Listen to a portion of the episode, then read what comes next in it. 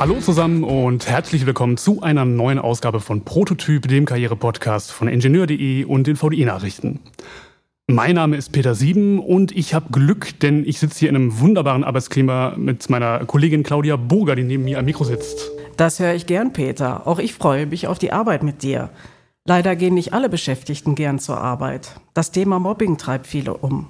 Unser heutiger Gast, der Psychologe Martin Figgen, ist ein Experte auf diesem Gebiet. Er arbeitet seit 1992 beim Landesinstitut für Arbeitsgestaltung, kurz LIA NRW, und dessen Vorgängerinstitution. Das LIA NRW berät die Landesregierung und die staatliche Arbeitsschutzverwaltung Nordrhein-Westfalen in Fragen rund um Sicherheit und Gesundheit am Arbeitsplatz. Herr Figgen widmet sich seit 30 Jahren dem Thema Arbeitsgestaltung bei psychischen Belastungen am Arbeitsplatz. Seine Aufgabenschwerpunkte liegen in der Entwicklung von Instrumenten und Handlungshilfen. Für das LIA kümmert er sich auch um, die, um das Beratungsangebot der Mobbingline NRW. Herzlich willkommen, Herr Figgen. Ja, hallo, ich freue mich auch, hier sein zu dürfen. Hat Mobbing unter Mitarbeiterinnen und Mitarbeitern in den vergangenen Jahren eigentlich zugenommen? Ähm, da gibt, dazu gibt es keine äh, sehr aktuellen Zahlen. Äh, es ist, ist, schwierig, auch solche Zahlen zu erheben, weil sie müssen ja da Befragungsstudien im Grunde für äh, anfertigen.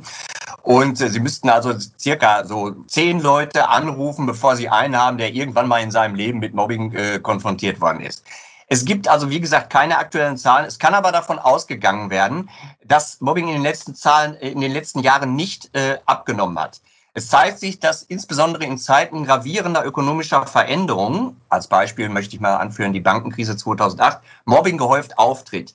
Insofern rechne ich damit, dass auch im Nachgang der Corona-Pandemie ein Anstieg zu verzeichnen sein wird, insbesondere bei Betrieben, äh, die von Umstrukturierungsmaßnahmen betroffen sein werden. Ähm, es, man kann davon ausgehen, dass aktuell circa drei Prozent der Beschäftigten vom Mobbing betroffen sind. Und ähm, wenn man das auf das ganze Berufsleben sich mal anschaut, dann ist es so, dass ungefähr jeder Zehnte in seinem Berufsleben irgendwann einmal damit konfrontiert wird. Mhm. Äh, Fink, vielleicht kann man erstmal versuchen zu definieren, ab wann ist denn Mobbing überhaupt Mobbing? Ist das schon der, der ich nenne es jetzt mal harmlose Tratsch in der Kaffeeküche? Ist das schon Mobbing oder ab wann wird es wirklich problematisch? Nein, das ist auch immer eine Frage, mit der wir konfrontiert werden. Unangenehme Arbeitsaufträge. Wenn Ihr Chef Ihnen was aufträgt, was Sie eigentlich nicht so gerne machen. Disziplinarische Maßnahmen Ihnen gegenüber. Andere Anordnungen des Arbeitgebers, die einem nicht gefallen. Das fällt alles nicht unter Mobbing. Das ist kein Mobbing. Mobbing bedeutet zielgerichtete Verstöße beziehungsweise aggressives Verhalten mit einer bestimmten Häufigkeit, zum Beispiel mindestens einmal pro Woche und über einen längeren Zeitraum hinweg. Wichtig ist dabei die Intention. Äh, dem Opfer beziehungsweise dem Gemobbten hat eben zu schaden und Ziel ist es eindeutig, ihn vom Arbeitsplatz zu entfernen. Ähm, wenn man sich mal so Zahlen anguckt, äh, es gibt da ein paar ältere Zahlen, äh, dann ist das so, dass 33 Prozent der Betroffenen gesagt haben, sie würden täglich äh, mit Mobbinghandlungen konfrontiert. 32 Prozent haben gesagt, dass das mehrmals pro Woche auftritt und 26 Prozent mehrmals im Monat. Also es muss schon eine gewisse Intensität dahinter ähm, zu verzeichnen sein. Mhm. Was sind denn vielleicht so ganz unverkennbare erste Anzeichen von Mobbing, die ich beobachten sollte und äh, dann vielleicht auch handeln sollte, wenn ich sowas bemerke? Ja, ähm, wie gesagt, wichtig ist es einmalige Vorkommnisse, dass das noch kein Mobbing ist. Das heißt also, wenn mal der Chef Sie morgens mal nicht grüßt, weil er in Gedanken ist, dann ist das noch kein Mobbing. Wenn Sie allerdings merken, dass sich das Sozialverhalten Ihrer Kolleginnen und der Vorgesetzten äh, irgendwie verändert, äh, dann äh, sollten Ihre Alarmglocken halt eben klingeln. Zum Beispiel ist das so Ausgrenzung, von beispielsweise von Besprechungen, systematische Vorenthaltung von Informationen, das Streuen von Gerüchten, wenn Sie das merken, dass also äh, Ihnen gegenüber äh, ge geäußert wird von anderen, du, der erzählt das und das über dich, anzügliche Bemerkungen oder aber auch die Übertragung merkwürdiger und Ihnen definitiv ungeliebter äh, Aufgaben, wobei die Leute, die Ihnen das übertragen, wissen, dass Sie so etwas nicht gerne machen. Mhm. Welche Fälle äh, sind Ihnen eigentlich so in, besonders in Erinnerung in Ihrer langjährigen Erfahrung? Haben Sie vielleicht Beispiele für uns? Ein, ein leichter Fall von Mobbing oder ein schwerer Fall? Oder vielleicht beides? Ähm, ich habe hier zwei wunderbare Fälle. Ähm, einer ist etwas leichter, obwohl man eigentlich nicht davon sprechen kann. Mobbing ist eigentlich nie ein leichter Fall, aber es gibt da schon Abstufungen. Also, äh, die Betroffene, also die Gemobbte, ist circa 30 Jahre alt, Berufseinsteigerin und ausgebildete Stadtplanerin. Sie ist auf drei Jahre befristet, halbtags beschäftigt bei einem Entsorgungsunternehmen, in dem sie gemeinsam mit einer Kollegin aus der Kommune ihr Sachgebiet bearbeitet. Also das ist ein Fall, den wir in der Mobbing-Line bearbeitet haben. Von eben dieser Kollegin wird die Betroffene gemobbt. Die mobbende Kollegin hat die Betroffene vom ersten Tag an abgelehnt. Die Gründe hierfür liegen nach Meinung der Betroffenen in persönlichen Animositäten. So stört sich die Täterin beispielsweise am Äußeren der äh, gemobbten Person.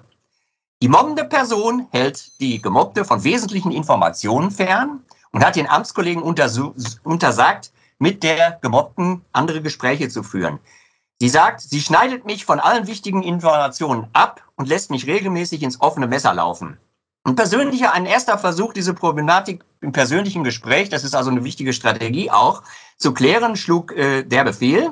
In den letzten drei Wochen wurde für sie die Situation so unerträglich, dass sie mit dem Vorgesetzten des Unternehmens über ihr Problem gesprochen hat. Das heißt also eine Ebene höher, eine in der Geschäftsführung, Dort stieß sie auf Verständnis, was erst nett ist und schön ist und erhielt das Angebot bei Bedarf an einer anderen Stelle umgesetzt zu werden. Also das ist jetzt ein Fall, der prototypisch ist, wobei ähm, es ähm, oftmals nicht so positiv ausgeht. Das heißt also, dass da nicht so eine positive äh, äh Möglichkeit ist, die Situation zu ändern. Einen extrem drastischen Fall, ähm, soll ich den auch noch schildern? Bitte, gerne. Ja? Es geht um einen Hilchenbacher Bauhof. Hilchenbach ist im Siegerland. Vier ehemalige Arbeiter des Hilchenbacher Bauhofs sind wegen exzessiven Mobbings zu Freiheitsstrafen verurteilt worden. Sie hatten einen Kollegen jahrelang misshandelt und gequält. Der heute 53-jährige Hauptangeklagte Friedrich S. muss für vier Jahre ins Gefängnis, der 55-jährige Uwe K. für zwei Jahre und neun Monate. Also es ist in extremen Fällen auch tatsächlich strafbewehrt. Während der wegen Beihilfe angeklagte Kolonnenführer Jürgen M. freigesprochen wurde. Exzessives Mobbing nannte die große Strafkammer des Siegener Landgerichts die Vorgänge im Hilchenbacher Bahnhof, Bauhof. Entschuldigung. Allein der Hauptangeklagte wurde wegen 30-facher Körperverletzung, Nötigung und Raub für schuldig besprochen. Jetzt kommen wir mal zu dem Opfer. Der Landschaftsgärtner Bernd D., heute 30 Jahre alt und glücklich in seinem neuen Arbeitsplatz in der Kreisverwaltung, der ist also auch versetzt worden, ist das Opfer und war der einzige Zeuge. Also das wird dann oft auch so gemacht, dass äh, möglichst kein anderer das mitkriegt. Die Angeklagten schwiegen und wiesen den Vorwürfe zurück.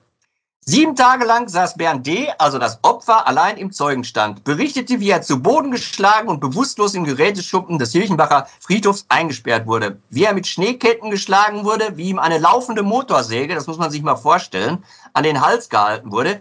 Die Kammer ließ sich im Gerichtssaal vorführen, ob und wie jemand einen kräftigen Mann wie Bernd D. mit einem Weißdornzweig strangulieren kann. Ähm, soll ich noch weiter äh, reden oder reicht ich das? Denke, das? Ich denke, das war wirklich, wirklich sehr eindrucksvoll und äh, leider auch sehr deprimierend. Äh, das wäre mein nächstes Stichwort. Deprimierend. Also das kann ja dann auch dazu führen, dass äh, beim, Ober, beim, beim Opfer äh, Depressionen auftreten oder Suizidgedanken. Also Sie sprechen jetzt die Auswirkungen vom Mobbing an. Ja, genau, die Auswirkungen vom Mobbing. Auch wie bei anderen psychischen Belastungen. Auswirkungen, sind natürlich abhängig von der Intensität der Belastungen, das heißt der, der Mobbinghandlung. Wir hatten jetzt zwei Fälle. Im ersten Fall war das ja so Informationen vorenthalten. Äh, das ist auch schlimm, was man so sagen, aber ist natürlich nicht so dramatisch wie die laufende Kettensäge am Hals äh, zu bekommen und den individuellen Leistungsvoraussetzungen, die jemand mitbringt. Also es gibt da individuelle Unterschiede, es gibt persönliche Eigenschaften der betroffenen Person, äh, die mehr oder weniger die Person resilient machen, auch gegen Mobbing. Das heißt, die Auswirkungen sind nicht so ganz so dramatisch. Aber wenn man sich das anguckt, das Geschehen, dann kann man sagen, dass sich Mobbing auf allen Ebenen äh, des, äh, des, äh, der Person ausübt. Es gibt berufliche Konsequenzen, die haben wir ja eben gehört. Es gibt Konsequenzen im Privatleben und auch der Gesundheit. Das fängt an bei Befindensbeeinträchtigungen, das heißt, die Arbeitszufriedenheit sinkt. Oder aber, ja, und die Person ähm, ähm, geht längst nicht mehr so gerne zur Arbeit, hat schon morgens Kopfschmerzen und, und Übelkeit, wenn sie nur an den Arbeitsplatz denkt. Ähm, das steigert sich dann zu psychosomatischen Beschwerden, wie beispielsweise Schlafstörungen, Kopfschmerzen oder aber die von Ihnen auch angesprochenen depressiven Verstimmungen, bis hin zu manifesten Erkrankungen, Magen-Darm, und Herzkreislauf zum Beispiel.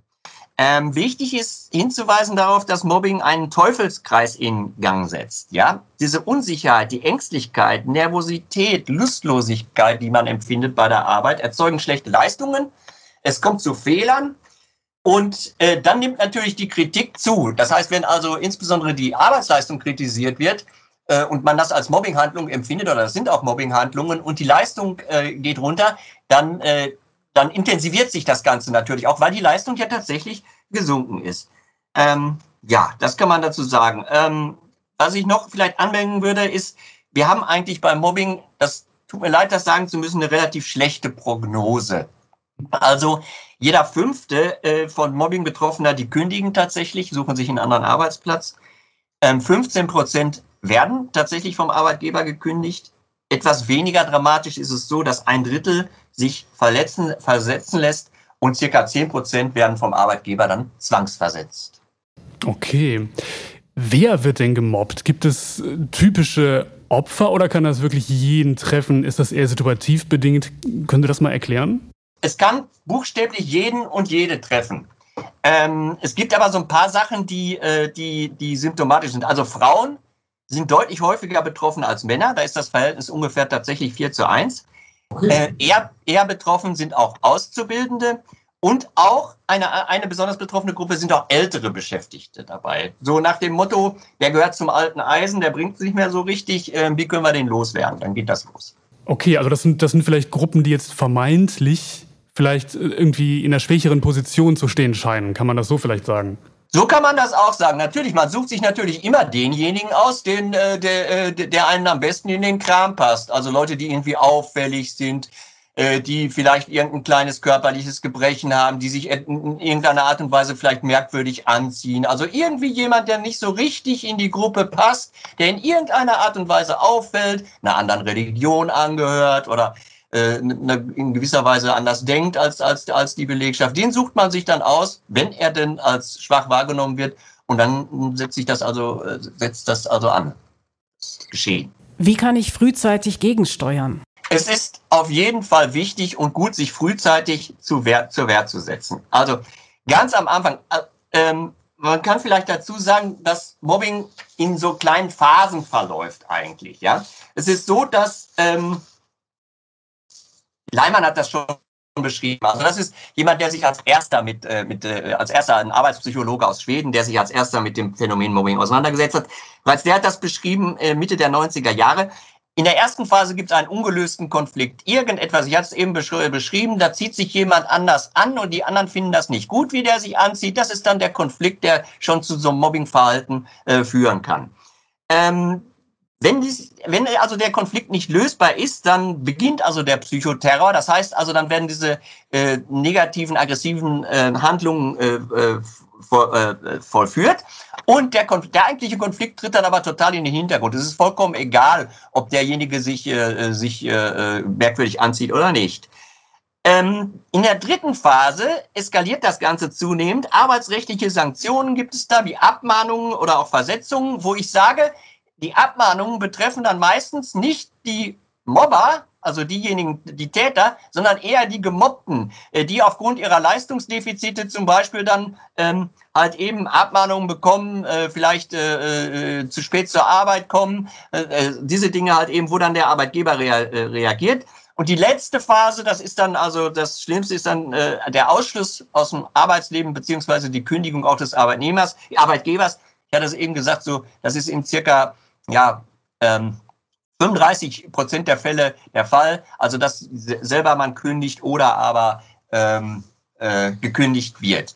Ähm, entsprechend ist es wichtig, möglichst frühzeitig, jetzt komme ich zurück zu Ihrer Frage, einzu, grätschen im Grunde. Ne? Zunächst einmal sollte man versuchen, den ursprünglichen Konflikt auf den Grund zu gehen und versuchen, diesen zu lösen. Also, dass man denjenigen oder diejenigen, die einem gegenüber aggressives Verhalten zeigen, dass man die mit dieser Situation halt eben konfrontiert. Also wichtig ist es wirklich darüber zu reden, am Arbeitsplatz oder auch privat. Es ist auch sehr äh, äh, hilfreich, da die Öffentlichkeit herzustellen. Also das jetzt nicht in sich zu, äh, äh, mit sich nur auszumachen, sondern auch tatsächlich in der, im Betrieb dann zu sagen, hier, ich, also mir gegenüber wird, äh, wird verhalten, das, das finde ich nicht so, finde ich nicht gut, äh, was man mit mir macht und ich möchte gerne, dass, ich, dass das abgestellt wird.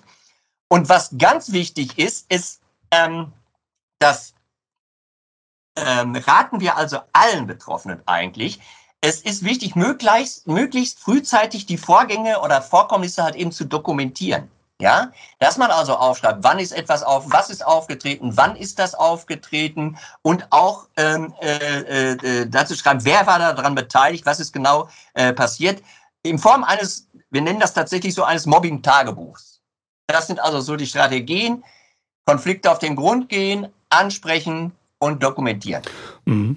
Vielleicht kann man mal auf die Täterinnen und Täter schauen. Was haben denn Mobber davon, dass sie das machen? Und gibt es da vielleicht auch verschiedene Gruppen, also sowas wie, wie Mitläufer, die vielleicht auch nur mitmachen, um nicht selber nachher zum Opfer zu werden?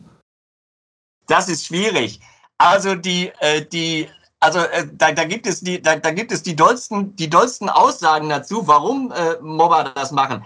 Äh, empirische Daten gibt es dazu so gut wie überhaupt nicht. Sie können sich vorstellen, dass also Leute, die sich anderen gegenüber derartig verhalten, ungern darüber reden, äh, warum sie das denn tun. Also das, äh, das, äh, da sind so die klassischen menschlichen Bedürfnisse, äh, klassischen Mensch, menschlichen Defizite wie beispielsweise Neid, man ist neidisch, das betrifft insbesondere dann, wenn junge Kolleginnen und Kollegen in, äh, in Betriebe kommen, die besser ausgebildet sind als die bestehende Belegschaft. Also in irgendetwas, was, äh, man greift sich also immer irgendetwas raus, was diese äh, Beschäftigten, was diese äh, Gemobbten hat, eben von einem selber äh, unterscheidet. Was auch dokumentiert, beziehungsweise was auch vermutet wird, ist, dass viele, so schlimm das ist, tatsächlich viele äh, äh, Mobber äh, auch aus Langeweile das schlicht und ergreifend machen. Also die sind am Arbeitsplatz zum Teil unterfordert und äh, äh, äh, zeigen dann eben dieses aggressive Verhalten nur, um sich den Tag zu verschönen. Das klingt ja, das klingt ja verrückt. Ja, das ist, äh, das ist es, das ist auch, und deshalb sollte also beispielsweise, deshalb sollte ein Arbeitgeber auf jeden Fall da auch gegensteuern, nicht wahr? Also da gibt es natürlich mannigfaltige Möglichkeiten, dann durch Arbeitsgestaltungsmaßnahmen eben das auch abzustellen. Ne? Mhm. Inwieweit sind denn Führungskräfte in der Verantwortung zu handeln? Ähm, Führungskräfte sind in extremem Maße ähm, in der Verantwortung dazu, äh, äh, dazu handeln. Denn sie haben Vorbildfunktion und eine Fürsorgepflicht ihren Beschäftigten gegenüber. Das heißt, Führungskräfte sind verantwortlich für die Sicherheit und die Gesundheit am Arbeitsplatz. Das ist eine der wichtigsten Aufgaben, die sie haben. Und natürlich haben sie auch äh, in ihrem äh, Sozialverhalten eine Vorbildfunktion. Was kann man tun als, als Führungskraft, wenn man das merkt? Also die deutsche ähm, gesetzliche Unfallversicherung hat einen wunderbaren Ratgeber dazu geschrieben und auch, ähm, auch mal skizziert, was man als Führungskraft halt eben machen kann. Zunächst einmal ist wichtig, dass man mit der Betroffenen die Kontakt aufnimmt, dass man also mit ihr, mit ihr äh, spricht ähm, und fragt, was ist denn da los? Insbesondere, wenn man das gegebenenfalls merkt, dass sich die Leistungen der, äh, der, äh, der, der, der betroffenen Person halt eben äh, reduzieren bzw. beeinträchtigt sind. Und dann ist es wichtig, Einzelgespräche äh, zu führen mit den Beteiligten, also nicht nur mit den Betroffenen, sondern auch gegebenenfalls mit der Täter, der Täterin. Man sollte versuchen, ein Klärungsgespräch herbeizuführen. Also woran liegt das? Was, ähm, was steckt eigentlich dahinter? Und dann wird, ähm, wird empfohlen, nach circa sechs Wochen, äh, wenn sich das also nicht ändert, das heißt, wenn also an der Situation sich nichts ändert, einen Schlichtungsversuch ähm, äh, nochmal äh, zu machen. Das heißt, man gibt also einen gewissen zeitlichen Rahmen und, und sagt, okay, jetzt äh, müssen wir mal schauen, ob sich da tatsächlich dann was verändert. Und äh, danach sollte allerdings die Personalabteilung eingeschaltet werden mit der Androhung äh, personalrechtlicher Konsequenzen, die dann im Endeffekt dann auch durchaus durchgeführt werden können, wie beispielsweise Ermahnung zunächst mal, dass sich das Verhalten halt eben ändert, äh, dann gegebenenfalls Abmahnung, Versetzung oder auch tatsächlich die Kündigung. Also Führungskräfte sind da ganz stark involviert eigentlich in dem. Jetzt gibt es ja auch den Fall, dass die Führungskraft das Problem ist. Das sogenannte Bossing, also dass der Chef mobbt. Äh, was gilt dann? Was mache ich da am besten? Ja, schwierig. Sie stellen mir sehr schwierige Fragen. Ne? Also es ist auch gar nicht so selten, dass Führungskräfte an dem Geschehen beteiligt sind, sondern es ist quasi die Hälfte. Ja, das ist also relativ häufig. Ähm, ja, ähm, also eigentlich ist es ja so, die Handlungen der Vorgesetzten unterscheiden sich nur unwesentlich von denen der Kolleginnen und Kollegen. Allerdings haben Vorgesetzte natürlich andere Machtmittel, mehr Machtmittel. Ihr Repertoire ist demnach noch vielfältiger als das von den äh, anderen Kolleginnen und Kollegen. Ein sicheres Zeichen dafür, dass, äh, dass Vorgesetzte daran beteiligt sind, ist, wenn die sich, wenn, wenn sie spüren, dass sie ungleich behandelt werden. Also alle werden morgens nett begrüßt und so, nett, dass du da bist, wie war das Wochenende oder am Montag, wie war das Wochenende? Nur einer nicht. Und äh, da würden bei mir schon sämtliche Alarmglocken im Grunde äh, äh, äh, klingeln. Ähm, ja, natürlich, man sollte dann auch genauso wie bei den in den anderen Fällen zunächst mal als ersten Schritt, das hatte ich ja eben mal skizziert, mal fragen, woran liegt das denn? Was ist die Ursache des Konflikts? Ähm, ein klärendes Gespräch versuchen herbeizuführen mit, der, mit dem Vorgesetzten und gegebenenfalls tatsächlich auch äh, zu dokumentieren.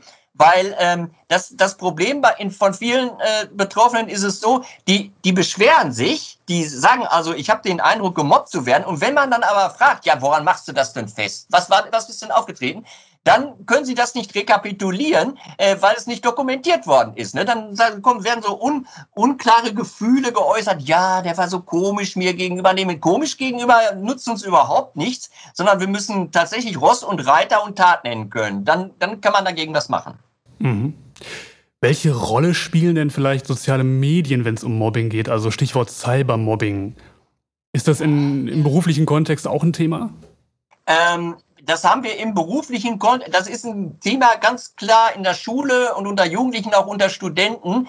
Ähm, Im Arbeitsleben ist mir das noch nicht so äh, äh berichtet, äh, berichtet worden. Nur, Sie haben natürlich bei Cybermobbing ganz andere Möglichkeiten sogar noch. Ne? Also ähm, wenn Sie diese, äh, diese, diese sozialen Medien, wie man sie mal nennt, wenn, wenn Sie sich das mal anschauen, da kann man natürlich eine ganze Menge machen mit Filmen, mit Bildern, äh, die ins Netz gestellt werden, äh, anzüglich, anzüglicher Art. Ähm, das heißt also, die, die, äh, die, die, die, Handlungen, die Handlungen, die im, im Netz gemacht werden, unterscheiden sich schon deutlich von denen, die eigentlich am Arbeitsplatz gemacht werden können. Mhm. Aber da habe ich natürlich als Opfer möglicherweise die, die Option, das noch besser dokumentieren zu können, oder? Indem ich Screenshots anfertige und das irgendwie speichere oder so. Oder bin ich da vielleicht sogar noch machtloser? Ähm, also wenn es, wenn es, also man kennt ja die Diskussion, etwas aus, aus dem Internet entfernen zu lassen, wie schwierig das im Grunde ist. Also so optimistisch bin ich da nicht, dass, das, dass da die Möglichkeit äh, dann ist. Und äh, insbesondere auch die, die Herkunft dieser Bilder beziehungsweise äh, Filme lässt sich natürlich auch im Internet wunderbar kaschieren. Dann heißt es dann nur, guck mal, die Kollegin, was die für eine, ja, die, wie die aussieht oder, oder was weiß ich, wie sie sich halt eben verhält oder diese Dinge halt eben. Mich hat die Zahl 50 Prozent der Führungskräfte äh, mobben. Also beziehungsweise die Hälfte der Fälle, Mobbingfälle ist auf Führungskräfte zurückzuführen. Das hat mich schon erschreckt. Warum passiert das? Was bewegt diese Menschen? Tja, gute Frage. Ja, was bewegt diese Menschen? Also ähm, Frage der Motivation.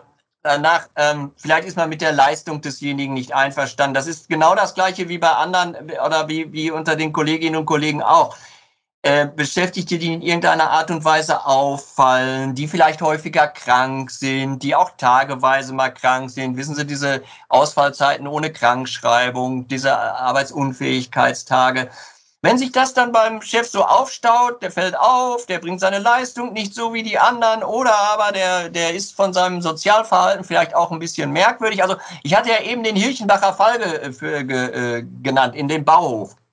Die mhm. betroffene Person, die hatte ein hirnorganisches Psychosyndrom. Das heißt, die hatte also einen Unfall als kleines Kind und war deshalb ziemlich aufbrausend auch am Arbeitsplatz. Das kann man aber, da kann man halt eben nichts dran ändern. Das ist halt eben Defizit, ein, kognitives Defizit.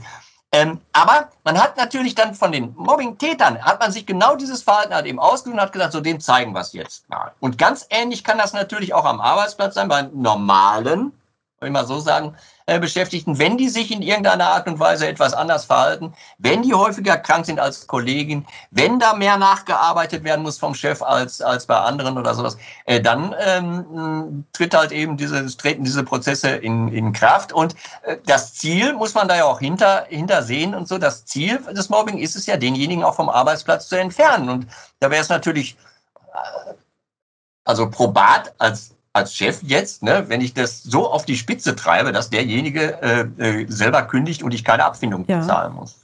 Wie viele Anrufe hat die Mobbing-Hotline im Monat? Also die Mobbing, das schwankt immer so ein bisschen, aber im Grunde äh, kann man so sagen, 150 äh, Anrufe haben wir, haben wir pro Monat und äh, ja, ähm, ja, ungefähr 150. Das schwankt immer so ein bisschen. In der, in der, in der Ferienzeit ist das ein bisschen weniger.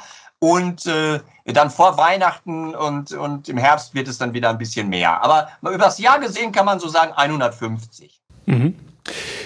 Vielleicht kann man noch mal auf die, auf die Opfer zu sprechen kommen. Sie, Sie sagten ja gerade, dass es häufig vielleicht oder unter Umständen manchmal Personen sind, die sich auffällig benehmen oder die sich merkwürdig, vermeintlich merkwürdig kleiden oder so. Jetzt kann man daran ja, also beziehungsweise es ist es ja nicht so, dass das Opfer am Ende schuld ist, dass es gemobbt wird, sondern es ist ja einfach eher eine, eine, eine Täterfrage. Wie kann man denn das Bewusstsein in der Gesellschaft vielleicht auch irgendwie verändern, dass es gar nicht erst so weit kommt, dass gemobbt wird im, im Beruf?